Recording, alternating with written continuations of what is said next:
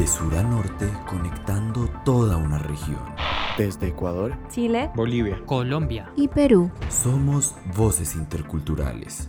Diálogo y opinión joven desde el sur. Hola, ¿qué tal? Un saludo a todos. Es un gusto acompañarlos en este primer episodio de Voces Interculturales, un espacio en donde ustedes escucharán diálogo y opinión joven desde diferentes países de Sudamérica en un mismo panel.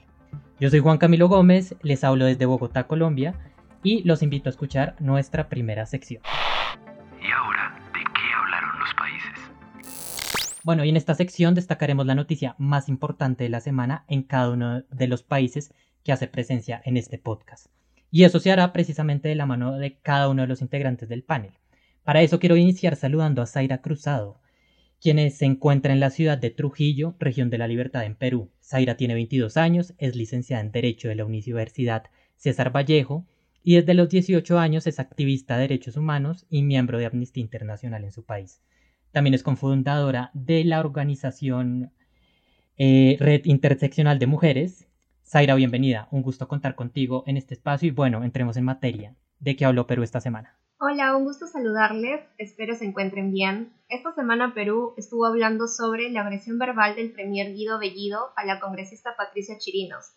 Esto ocurrió después de que ella en una reunión solicitara la oficina que había ocupado su padre fallecido y ante el pedido, según su testimonio, Bellido realizó comentarios machistas y sexistas. El que tuvo más impacto o repercusión en diversos medios de comunicación y redes sociales es el siguiente. Entonces, ahora solo falta que te viole. Muchas colectivas feministas y diversas organizaciones de la sociedad civil alzaron su voz de repudio a este discurso que normaliza y perpetúa la cultura de violación en nuestro país.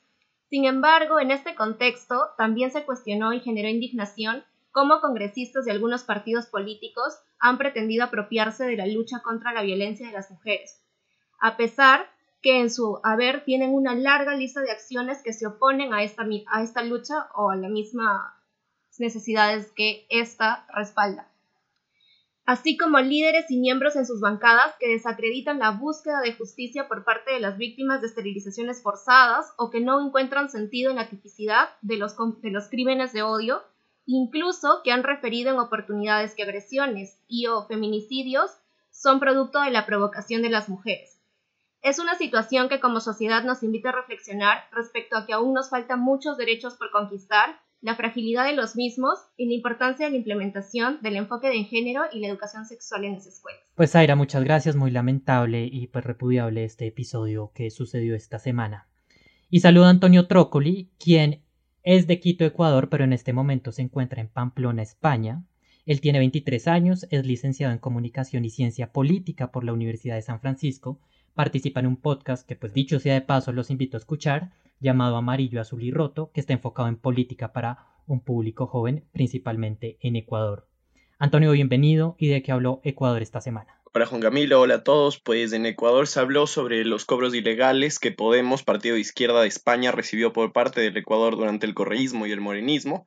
De hecho, son investigados por la justicia y Vox, partido de derecha español, también ha querido investigar. Sin embargo, el Congreso de Diputados eh, y una presunta alianza entre el PSOE y Podemos eh, ha interrumpido esta investigación. El pago anual, dijo el ex embajador del Ecuador en España, ascendió a más de 1.2 millones de euros por año.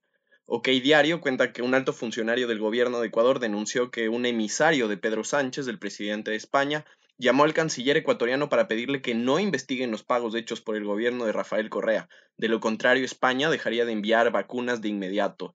Ante esto, Guillermo Lazo ha respondido con suma tibieza y toreando al más puro estilo español el tema. Continuando con Guillermo Lazo, se terminan sus primeros 100 días en la presidencia del Ecuador con un balance positivo en materia de vacunación. Lazo cumplió con su promesa de inocular a 9 de los 17 millones de ecuatorianos con dos dosis en los primeros 100 días. Asimismo, en una entrevista especial por sus 100 días de mandato, aseguró recurrir a una consulta popular si la Asamblea Nacional no presenta el ambiente propicio para proceder con los cambios necesarios que, según él, necesita nuestro país. Su entrevista también dio a conocer la derogación de varios impuestos y la lucha contra el crimen internacional organizado, así como la crisis penitenciaria del Ecuador. Por último, se realizaron varios allanamientos por parte de la Fiscalía para investigar un supuesto reparto de cargos dentro de la Asamblea, realizados precisamente por su vicepresidenta. Otros allanamientos también se suscitaron por el popularmente denominado caso Baby Yunda, que hace meses sacó a la luz chats del hijo del actual alcalde de Quito, Jorge Yunda, en los cuales realizaba negocios personales a costa del municipio. Eso es lo más importante que destaca Ecuador esta semana. Antonio, pues muchísimas gracias. José Carlos Paz es boliviano, proveniente de Santa Cruz, aunque actualmente está en Bogotá, tiene 21 años y nos acompaña en este proyecto. José estudia Ciencia Política y Relaciones Internacionales en la Pontificia Universidad Javeriana en Bogotá, Colombia, y es investigador en el semillero llamado Relatos Ignorados, cuyo enfoque es en temas de construcción de paz. José, bienvenido y de aquí habló Bolivia esta semana. Hola a todos y todas. Les cuento que esta semana la Comisión de Justicia Plural de la Asamblea Legislativa eh, de Bolivia aprobó un juicio de responsabilidades contra el expresidente Carlos Mesa. El juicio, por supuesto, tiene que pasar al Pleno de la Asamblea. Aquí lo importante es entender que el juicio sobre un caso llamado Kiborax, la cual es una empresa chilena que tenía concesiones para explotar recursos en el Salar de Uyuni, y Mesa cuando era presidente decidió, entre comillas, nacionalizar el Salar, con lo que se revocaron concesiones, incluyendo la de Kiborax, bajo el argumento de que estos habían falsificado ciertos documentos y había muchas irregularidades en temas ambientales y en temas de declaración de impuestos con relación a esa explotación. Esta, esta, finalización de la concesión terminó un juicio de arbitraje internacional donde Bolivia tuvo que pagar 42 millones de dólares por indemnización. Aquí hay que aclarar que antes había la posibilidad de conciliar por 3 millones de dólares durante el primer gobierno de Evo Morales. Sin embargo, esto fue rechazado y el juicio siguió creciendo hasta llegar a la cifra de 42 millones. Eh, cabe resaltar que hace unos años, cuando Evo Morales todavía era presidente, se amnistió a Mesa y a Jorge Quiroga, otro expresidente, con relación a este tipo de temas. Sin embargo, la Asamblea Legislativa ha decidido retomar el tema y retomar el juicio. A los ojos de la oposición, eh, esto tiene el objetivo de ejercer presión en el partido de mesa para que se aprueben los juicios de responsabilidades que hay sobre Yanine Áñez con relación a las masacres de Sencata y Sacaba, entre otros temas. Bueno, muy bien, muchas gracias José y nos vamos al sur del continente, más exactamente a Chile, con nuestra compañera Catalina Tacone. Ella se encuentra en la ciudad de Concepción, región del Biobío. Catalina tiene 20 años, es estudiante de periodismo en la Universidad del Desarrollo. Actualmente es coordinadora general de la Fundación Tremendas, a las que invito a seguirlas en sus redes sociales y estén al tanto de sus publicaciones. También es cofundadora y presidenta de la corporación Motum y Young Changemaker Ashoka. Catalina, bienvenida, un gusto que nos acompañes en este espacio y de qué habló Chile esta semana. Muchas gracias Juan por la introducción. Este miércoles una comisión de la Cámara de Diputados tuvo la primera votación de proyectos que buscan un cuarto retiro de fondos previsionales, con aprobación de 7 contra 6. Para contextualizar, tuvimos el primero en julio de 2020, un segundo en diciembre de ese año y un tercero en abril de 2021. Un ex candidato presidencial de derecha, Desbordes, dijo que el primer retiro se justificó porque el ingreso familiar de emergencia, IFE, que es una ayuda económica del gobierno, era muy bajo, y el segundo por lo mismo, pero que el cuarto no se justifica. Desde el gobierno calificaron de vergonzosa la situación y aseguran que la votación y el cambio de postura de algunos diputados es irresponsable y se debe a intereses electorales. Cabe decir que las elecciones de parlamentarios a la par con las presidenciales y de consejeros regionales son en noviembre de 2021. Jimena Rincón, recién electa presidenta del Senado, representante del partido de centro izquierda Democracia Cristiana, muestra cierto recelo y dijo que muchas personas ya no tienen nada que retirar. Además que el IFE universal, ingreso familiar de emergencia, se amplió por octubre y noviembre. También existe un bono a las pymes, pequeñas y medianas empresas del país y un ingreso laboral de emergencia. El balcón central encendió una luz roja ante el cuarto retiro y así con gran parte de los economistas donde se habla de que esto significaría una destrucción al sistema de pensiones, pero no del actual, también del que necesitamos construir, aseguran eh, ciertas autoridades del Banco Central. Este es un tema que además llegó a Estados Unidos, donde aseguradoras del American Council of Life Insurers solicitaron que el Congreso se opusiera al proyecto. Incluso la presidenta y CEO le pidió a Biden que interviniera. Así que eso es lo que hemos estado conversando bastante esta última semana, este último tiempo. Catalina, gracias. Y vale decir que con Catalina nos estaremos rotando la conducción de este podcast, que si bien va a tener un esquema igual en todos los episodios, nos pareció interesante alternar la, conducción de estos. Bueno, yo les cuento que Colombia habló esta semana de la más reciente encuesta de la firma Inbamer, en la que se les preguntó a 1.200 ciudadanos diferentes aspectos de la situación del país. Pues bueno, aquí les voy a destacar las cifras que a mi parecer resultan más importantes y reveladoras de cómo se siente el país. A la pregunta, ¿cree usted que las cosas en Colombia están mejorando o empeorando? El 77% de los encuestados dice que están empeorando y se redujo esta percepción en 7 puntos frente a junio de este año. Y eso sí, aumentó 5 puntos de 10 a 15% en el mismo periodo de tiempo la percepción de que están mejorando. Frente al desempeño del presidente Iván Duque, quien, este, quien está en su último año de mandato y es un presidente de corte de derecha y catalogado como neoconservador por diferentes académicos, hay una desaprobación del 75% y subió 3 puntos frente a junio de este año. Es importante señalar que el presidente Duque es el que peor aprobación como presidente ha tenido en los últimos 30 años según los datos históricos de la firma Invamer. El Congreso de la República, que es una institución muy importante en Colombia y en nuestros diferentes países, tiene una imagen desfavorable del 86% y una favorable del 8%. Quiero resaltar que esta es una encuesta muy extensa, pero frente a las diferentes instituciones del Estado, hoy predomina una imagen desfavorable, lo cual evidencia un descontento grande y creciente de los colombianos, dicho sea de paso en un año preelectoral, ya que el año entrante pues hay elecciones presidenciales en mi país y también de Congreso.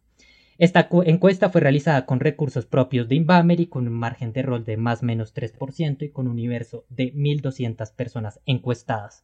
Por otro lado, y rápidamente también en ese ámbito de las estadísticas, quiero destacar la, relevada, perdón, la revelada por el DANE, que es la Autoridad Estadística Nacional en materia de pobreza multidimensional. Cuando se habla de, de, pobreza multidimensional, se abordan los temas de las condiciones de vida de las familias y sus necesidades insatisfechas. Este reporte, que se reveló el pasado jueves 2 de septiembre, arrojó que un 18.1% de los colombianos están en la pobreza.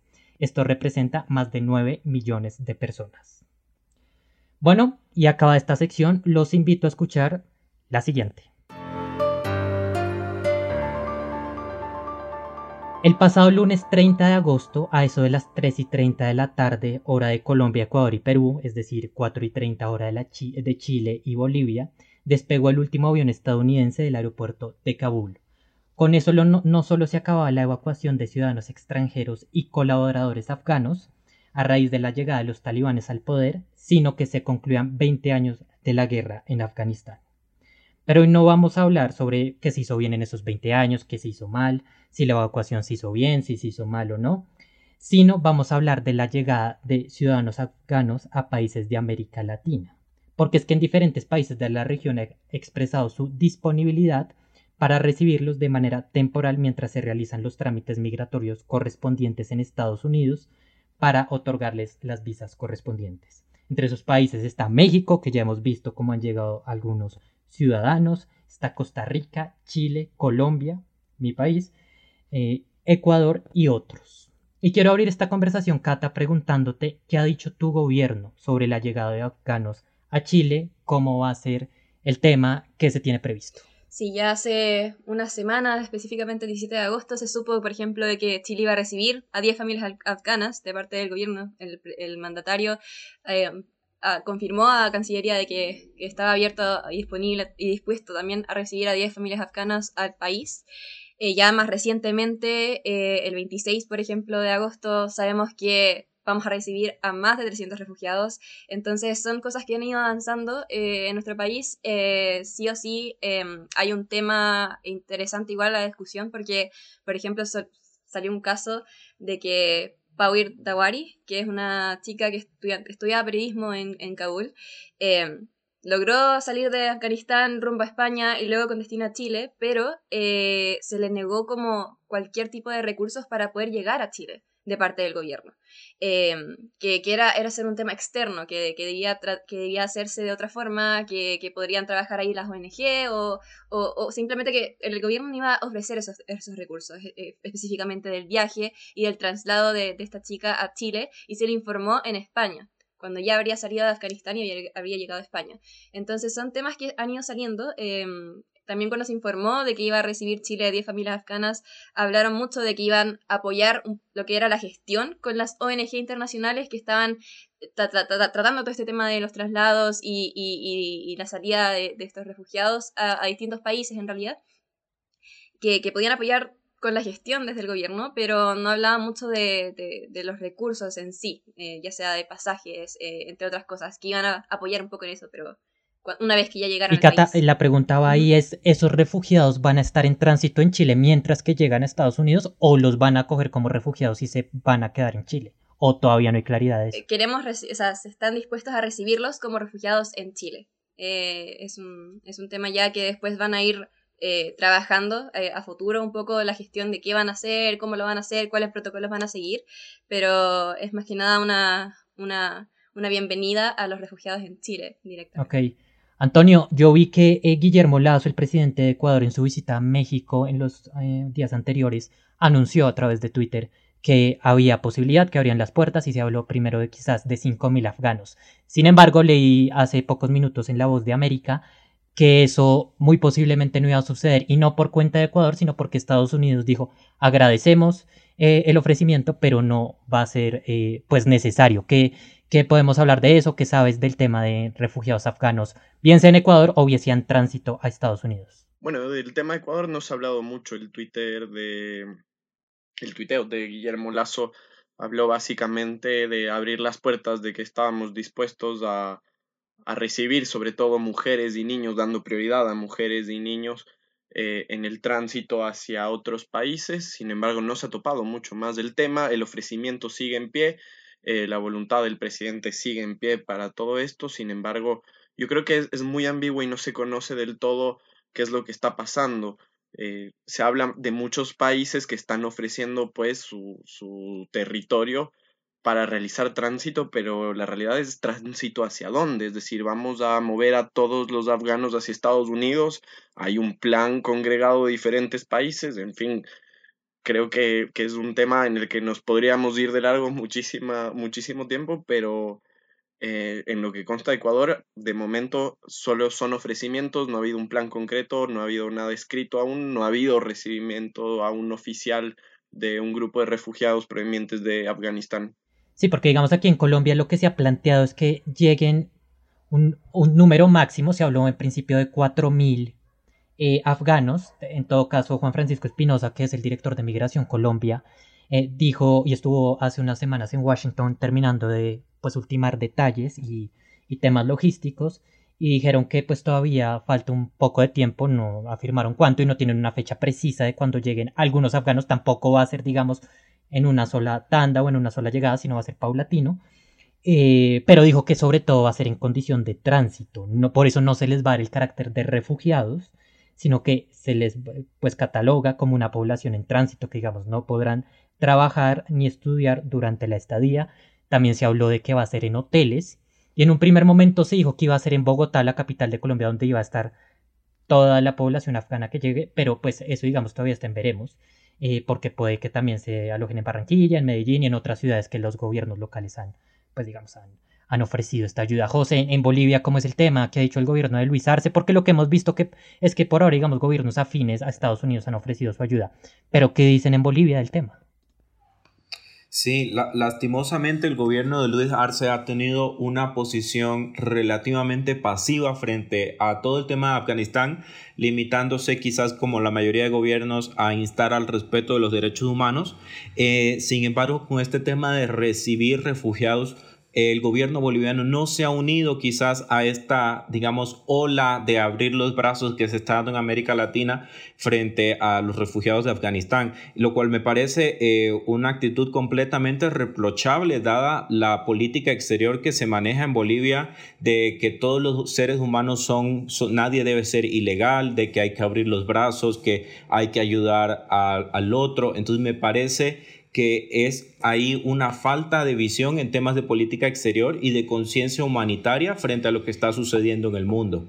Y Zaira, en Perú vimos esta semana, tú nos comentaste pues durante esta semana que eh, el gobierno de Perú, pues casi recién posicionado, pues ya lleva unos meses, pero tú me entiendes el comentario, eh, dijo que, que estaba dispuesto también a recibir, pero vuelvo a esa pregunta, ¿es en la condición de tránsito hacia Estados Unidos como es el caso de Colombia o, lo, o si de recibir refugiados, como es en el caso de Chile, como, o que se ha dicho frente al tema. De hecho, el pasado 29 de agosto es que la Cancillería del Perú hace eh, el comunicado oficial de que el Perú está dispuesto a acoger a familias afganas que se encuentren en situación de vulnerabilidad. Pero hasta la fecha no se han pronunciado como un programa específico, si va a ser de forma temporal o van a estar en calidad de refugiados. No es que se haya determinado cuál va a ser el apoyo concreto que va a ofrecer el Perú. Tampoco es que se hayan visto algún tipo de, coordinaciones con la Secretaría nacional ni, ni nada de, por el estilo, solamente es como ha sido un pronunciamiento, no hay nada por escrito, no hay ningún programa, no hay nada concreto. Incluso este, este pronunciamiento que dio la Cancillería, dada la coyuntura política actual que está muy movida por, por la debilidad política que tiene el actual gobierno, eh, ha quedado como en un segundo plano, no ha tenido el mismo impacto que quizás hubiera tenido en otras realidades, en otras circunstancias. Entonces todavía estamos como a la espera de ver cuál exactamente va a ser el apoyo del gobierno peruano ante esa situación, pero pues al menos ya dijeron que están dispuestos a recibir a familias afganas, pero todavía estamos en incertidumbre. Igual quería agregar que, por ejemplo, claro, eh, desde mi país, Chile, desde el gobierno claro, se comprometieron, hicieron este compromiso público de dar, ofrecer, facilitar esta ayuda a, refugiados y refugiadas afganas, pero eh, a medida que ha pasado el tiempo igual han ido especificando un poco y, y, han ido poniendo obstáculos a ese compromiso público que hicieron. Por ejemplo, están pidiendo que se acredite que tengan recursos económicos suficientes para mantenerse en Chile, por ejemplo. Entonces, son cosas que, que, que uno, claro, que, se van, que van saliendo y, y, me imagino igual que es una situación bien difícil porque es una, es una situación de ayuda humanitaria que, que, que claramente es urgente, que es de ahora y, y, las medidas tienen que tomarse de forma también urgente. Entonces, eh, de parte de, distintos estados eh, hay que poner atención un poco en, en qué va a ir saliendo y, y, también la, ¿cómo decirlo? La, debe ser, debe ser mucho más veloz el proceso y, y, a, y, a, medida que también se hace más veloz puede que tengan ciertas, ciertos detalles o ciertas cosas, ciertos vacíos que,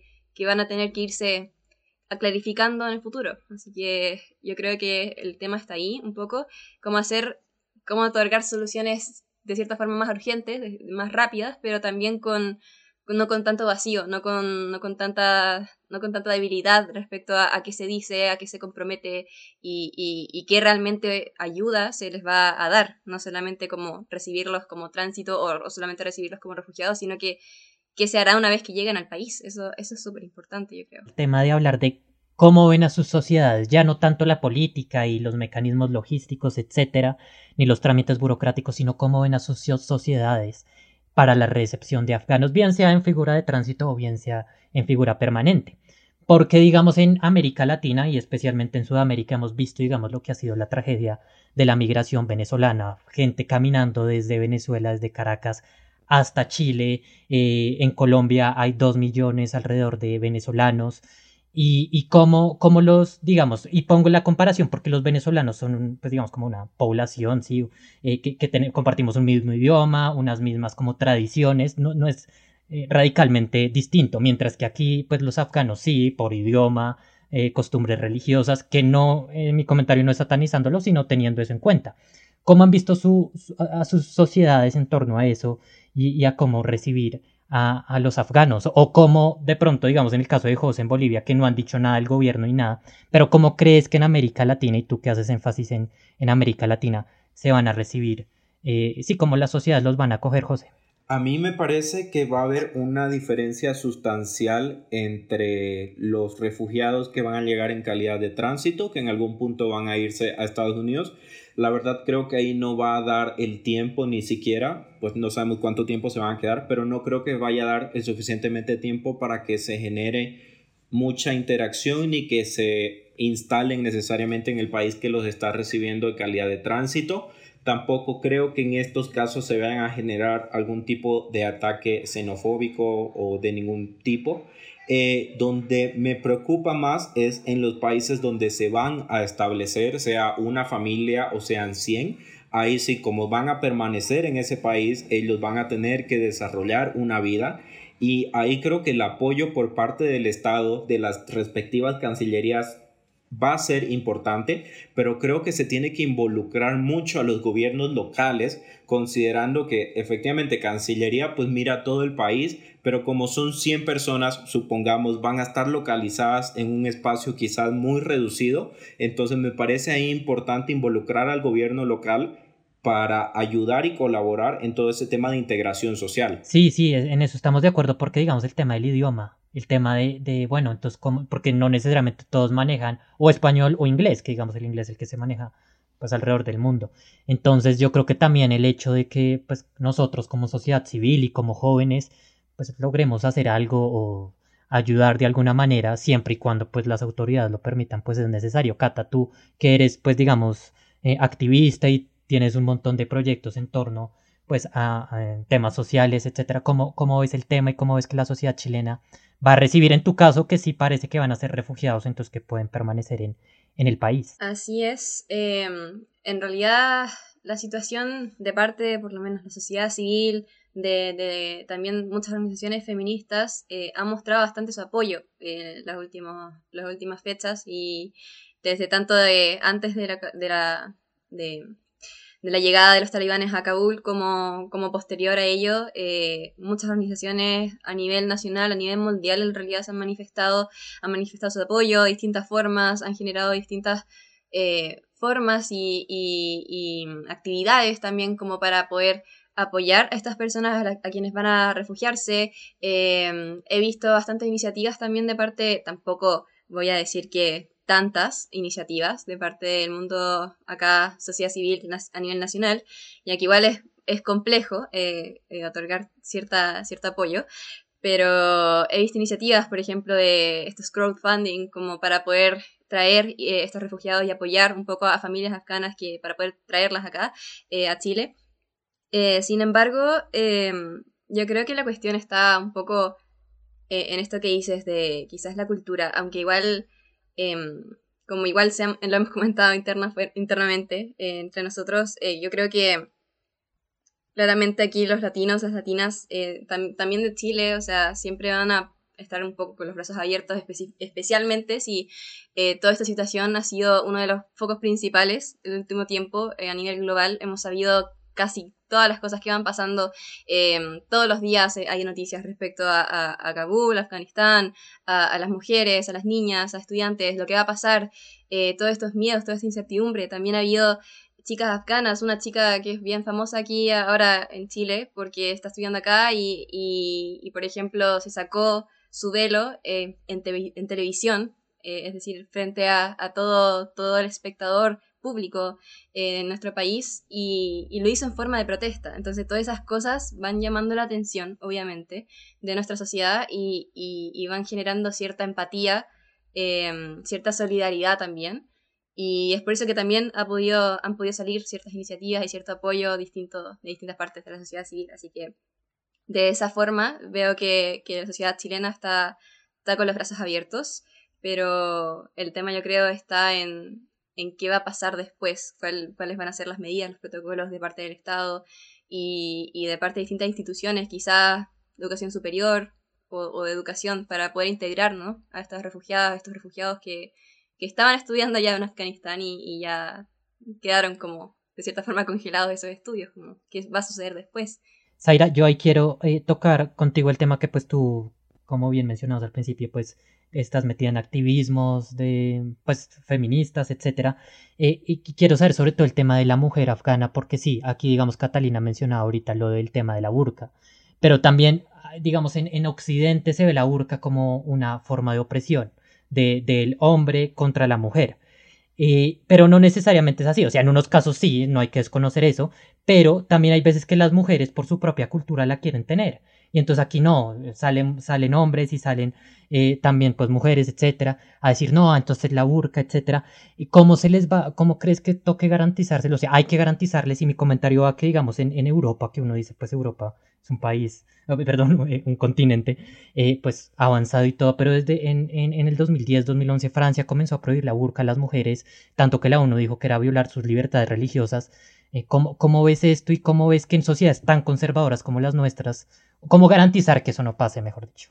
Mm, sí, es una interesante pregunta. De hecho, yo creo que eh, muchas, mm, muchas colectivas feministas o muchos movimientos feministas han partido desde una concepción muy occidental. Entonces tenemos como esta mirada de que, ah, o sea, la libertad de derechos es esta mirada occidental que tenemos de cómo es que debe ser una mujer libre y todo esto. Pero no nos ponemos a pensar en las otras realidades, ¿no? Y es, y es ahí muy importante cuando se menciona o se hace referencia que no debemos tratar de eh, apropiarnos de luchas, no debemos como intentar ser la voz de eh, las que no pueden hablar o la voz de quienes este, no pueden hacerlo o por las que no pueden, ¿no? sino simplemente asumir un rol de portavoces, porque sí pueden hablar, tienen voz para hacerlo y pueden alzarla cuando lo, quieran hacer. Simplemente es que eh, por diferentes situaciones o contextos esto se ve limitado o restringida. Y entonces ahí es donde aparecen los colectivos feministas para hacer como una, una ola de muchas voces, pero expandiendo aquella voz que está siendo limitada o restringida. Entonces yo creo que es importante tener eso en cuenta, el hecho de, no perder el foco de que somos culturas diferentes y desde ahí parte también el enfoque interseccional del feminismo, ¿no? No es que simplemente hay una forma de ser libre, sino hay libertad se puede ver de diferentes maneras y eso va a depender indistintamente de cómo es que la mujer se sienta cómoda con sus propias creencias, culturas, costumbres. Y, y, justo lo que mencionaban un poco de cómo va a ser la adaptación y la integración social, dado que las culturas son un poco como un choque, porque son diferentes, eh, yo creo que ahí sí, al menos en Perú, va a ser bastante complejo, ya de que por sí Perú es un país multicultural y se nos complica incluso ahí interconectar culturas y prevalecer esta, como este principio de, de velar por estas y que no se pierdan, aún así eh, nos, es difícil. O sea, muchas costumbres, nuestras lenguas maternas se han ido perdiendo a través del tiempo y eso refleja mucho el hecho de que eh, como Estado no estamos viendo una perspectiva mucho más amplia en cuanto a integración social entonces yo creo que si ya de por sí con nuestra propia sociedad es complicado hacer esta integración social de diversas culturas, también va a ser aún más complicado si es que otra cultura mucho más distinta, que no tiene nada que ver con nuestras raíces, se incorpora en nuestra sociedad. Creo que va a ser un reto que de repente también nos puede beneficiar para encontrar estrategias y poder también utilizarlas o emplearlas en nuestra propia realidad y mejorar condiciones de vida de nuestra sociedad. Sí, yo creo que ahí das en un punto, das en el clavo, como dirían en Chile, creo, eh, de, de, que, digamos, hay un tuit de una profesora aquí en Colombia, puso cuando se anunció esto, que ella es internacionalista, Sandra Borda de la Universidad de los Andes, y ella decía, esta es una oportunidad para ser mejores y más diversos. Y yo creo que sí, y hablo en el caso de Colombia y me atrevo a hablar en el caso de los demás países. Antonio, ¿qué tienes eh, por, por comentar? Nada, a ver, dentro de Ecuador estaba pensando y estaba recopilando todo lo que, lo que ustedes decían en los distintos países yo creo que también hay unos temas políticos que hay que topar y, hay un, ciertas coyunturas que hay que tomar en cuenta. Eh, Ecuador de momento atraviesa una crisis económica, eh, que, me atrevo a decir sin, sin pelos en la boca, como diríamos acá, que ha hecho que sí exista un cierto proteccionismo y cierta regulación eh, en cuanto a la migración, en cuanto a la migración ilegal, en cuanto a la migración como tal, eh, hemos recibido a mucha gente, a muchos hermanos de Venezuela en nuestro país. Eh, hemos recibido a gente de muchos países, hemos recibido a mucha gente de Haití, a mucha gente de diversos países a los que nosotros no les pedimos de momento ningún tipo de visa, ningún tipo de requerimiento migratorio para entrar a nuestro país, pero de momento sí se tienen que construir ciertas políticas migratorias en el Ecuador por un proteccionismo no xenófobo, sino simplemente un proteccionismo eh, que lo que pretende es regularizar la migración, es decir, tener un conteo de cuánta gente es la que tenemos dentro, dónde están ubicados, a qué se están dedicando, darles un seguimiento y darles un seguimiento para qué, para justamente velar porque se encuentren bien. Ahora, el, el, el, todos unirnos como región en la bandera de Twitter para todos hacernos los chéveres y decir que vamos a recibir a todos los afganos, está bien hasta cierto punto, pero hay que poner las cosas un poco más claras y hay que también pensar en que, bien, tú me preguntas a mí, Juan Camilo, ¿tú crees que los ecuatorianos recibiríamos bien a los afganos? Yo no puedo hablar por 17 millones de ecuatorianos, pero te puedo decir que por experiencia de un país que ha recibido a mucha gente del exterior, hemos tenido roces con, con la gente de Venezuela, hemos tenido roces con la gente de Haití, hemos tenido roces con mucha gente que ha venido del exterior. ¿Por qué? Porque en el momento en el que existe desempleo y vemos a un empleado venezolano o a un empleado eh, haitiano o de cualquier otro país, entonces asumimos que estamos en competencia. Punto número uno. Punto número dos. ¿Quién es el real responsable internacionalmente hablando de recibir gente ahorita, de recibir a la gente de Afganistán? Porque de nada sirve tener 30, 40, 50 países de tránsito cuando podrías tener tres grandes países de tránsito en el que todos tengan los recursos necesarios, quizás ahí sí donados por Ecuador, por Chile, por Perú, etcétera, y que funcione bien para el tránsito a Estados Unidos que tener toda esta masa de gente que dice, bueno, yo te recibo, yo te recibo, pero de ahí qué hago contigo. No, no tenemos idea y no está claro el plan y yo creo que hay organizaciones en las que yo personalmente no creo, como la ONU y otro tipo de organizaciones internacionales, no se están haciendo mucho eco de lo que debería pasar. No están siendo gestores realmente de, de, hacia dónde tiene que ir toda esta migración, hacia dónde tiene que ir toda esta protección de refugiados, de refugiadas, a, los países que de verdad las pueden tener y a los países que, de cierta manera o no, como lo quieras ver, tienen responsabilidad sobre ello. Sí, pero, pero en este momento, ¿con qué criterios decimos qué países lo pueden eh, recibir? Porque, bueno, claro, o sea, no hay que desconocer que, digamos, Alemania tiene muchos más recursos que Colombia o que Ecuador, eso es innegable, pero todos también estamos en una crisis económica por cuenta de la pandemia del COVID. Entonces, ¿con qué criterio decimos, o, piensas tú que se debe decir, bueno, este país tiene más eh, pues sí, puede recibir más gente frente a otro. Yo sí creo ahí que, que el tema debe, claro, estoy de acuerdo que hay unas políticas eh, migratorias no xenófobas, pero ahí ya hay una línea muy delgada entre caer en la xenofobia y en una política migratoria, y sobre todo más en nuestros países. Entonces yo creo que la política migratoria debe ser todo basado en la solidaridad, y eso va también en el caso de Venezuela, pero, pero pues sí, esa es mi opinión.